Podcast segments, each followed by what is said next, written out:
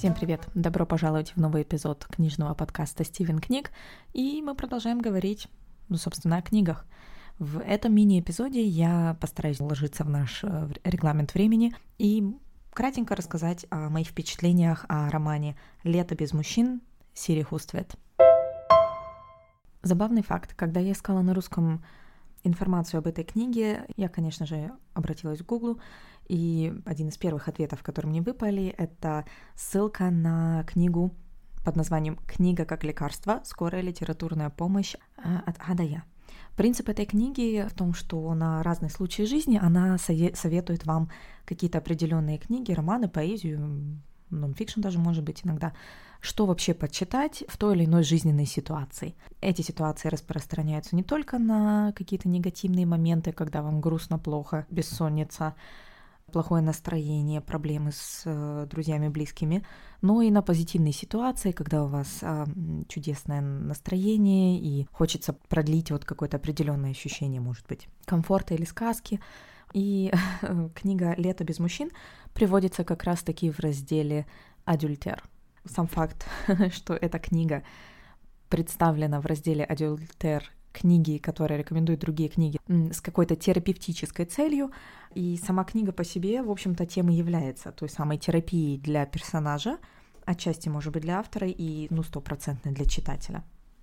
Это самая терапевтическая сила романа заметна даже, если вы не находитесь в той же ситуации, что и главная героиня, потому что это был бы тогда очень такой нюансный слой читателей, который подходит под это описание стопроцентно. Но, тем не менее, терапевтические эффекты, вообще какое-то особое отношение рассказчика и читателя создают ту связь, которая просто улучшает настроение, чем-то даже окрыляет. The Summer Without Men — это английское название романа. Сири Хуствет еще не вышел по-русски в русском переводе, если не ошибаюсь, потому что мой поиск в интернете оказался, в общем-то, безрезультатным. Но сама по себе книга, мне кажется, с ну, уровнем владения языком B2 уже спокойно можно брать и читать. Она не такая длинная, этот роман всего 180 страниц, но это 180 страниц такого эмоционального эпатажа, наверное, что читается на одном дыхании. То есть это абсолютно эта книга эмоция. Сама Сири Хуствет, она уже писательница со стажем.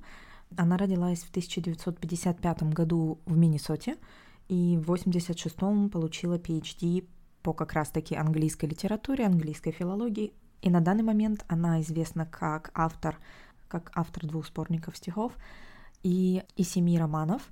Помимо этого, одна из любимых ее работ — это нон-фикшн. Это сборник статей и эссе, вышедший в 2016 году «A woman looking at men looking at women». Женщина, разглядывающая мужчин, разглядывающих женщин. Очень такое типично хустветское название, если можно так сказать. Такого слова наверняка еще не было придумано, потому что его очень удобно произносить. Замечательное слово и еще более замечательная обложка у этой книги. Она м- забавная, не очень очевидно откровенная, но погуглите, посмотрите и посмейтесь вместе со мной. Итак, «Лето без мужчин». О чем же роман? Ну, в общем-то, название уже все это и рассказывает. Это лето, которое главная героиня Мия Фредриксон проводит без мужчин.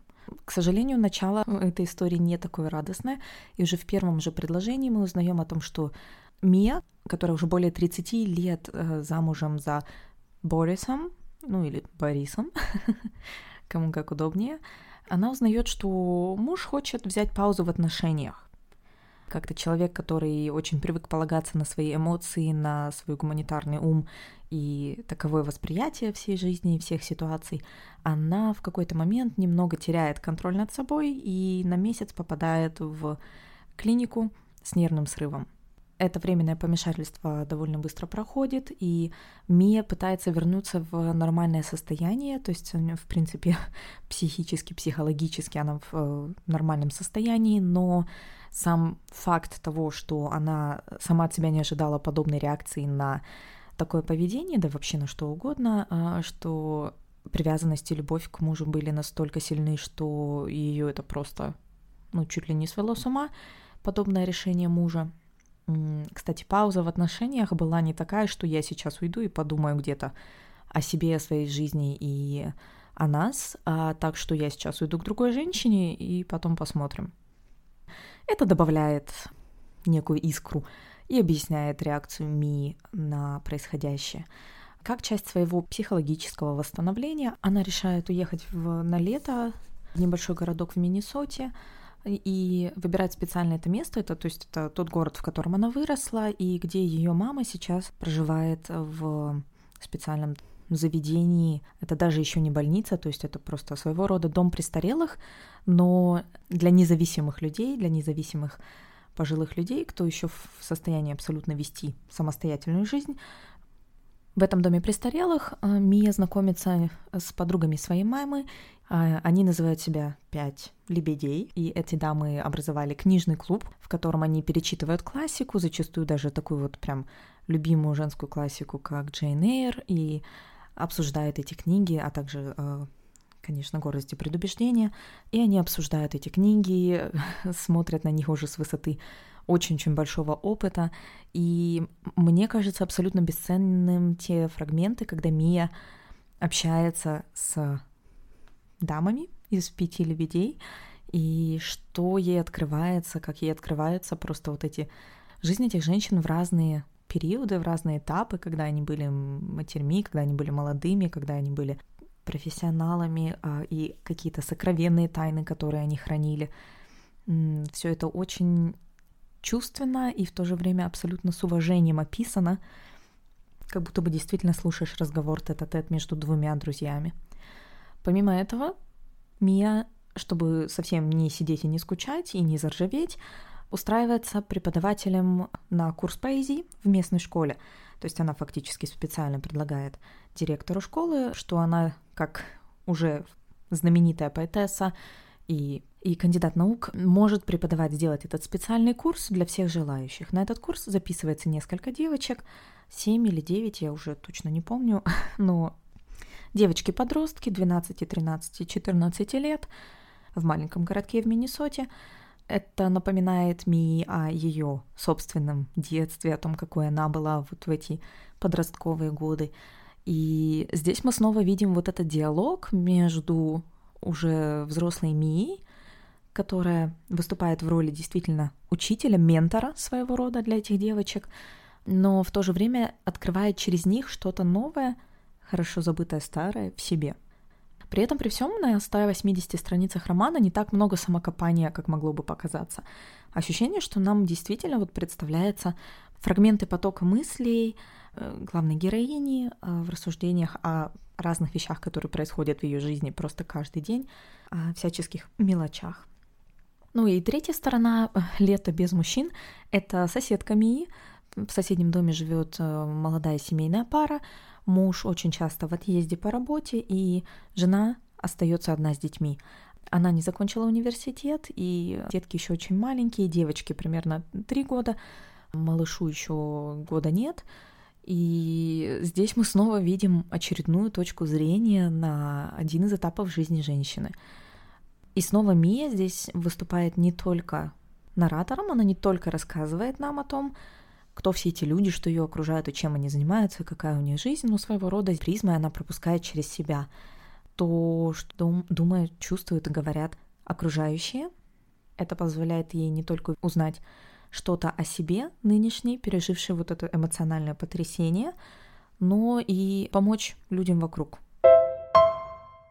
«Лето без мужчин», конечно, рассматривает не только вопросы взросления, разных этапов жизни, разного возраста, разного опыта в разные годы, но, например, касается еще и темы буллинга в школе, потому что, конечно же, 12-13-летние девочки не могут обойтись без каких-то таких проблем – Роман вышел в 2011 году, поэтому я не могу сказать, что это какая-то устаревшая точка зрения или что-то такое, но, на мой взгляд, попытка Мии решить ситуацию с буллингом так, чтобы это вышло более или менее добром хотя бы для всех, то есть не просто обвинить того, кто это делает, что ты издеваешься над подругой, ты плохая, а действительно посмотреть, в чем проблема, почему у одного ребенка возникла потребность что-то, какую-то такую боль причинить другому, и через свой именно курс поэзии она пытается девочек ввести в то состояние, когда они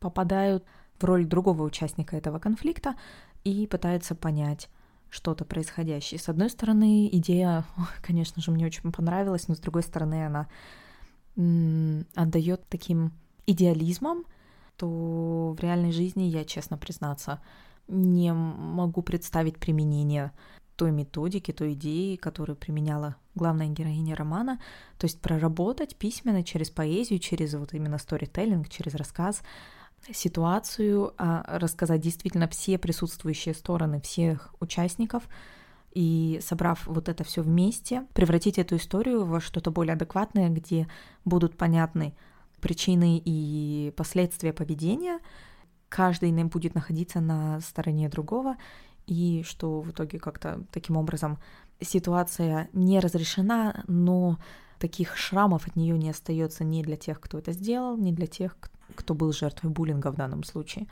Потому что тем девочкам, которые устроили всю эту неприятную ситуацию, им же, конечно же, тоже попадает в итоге. Они...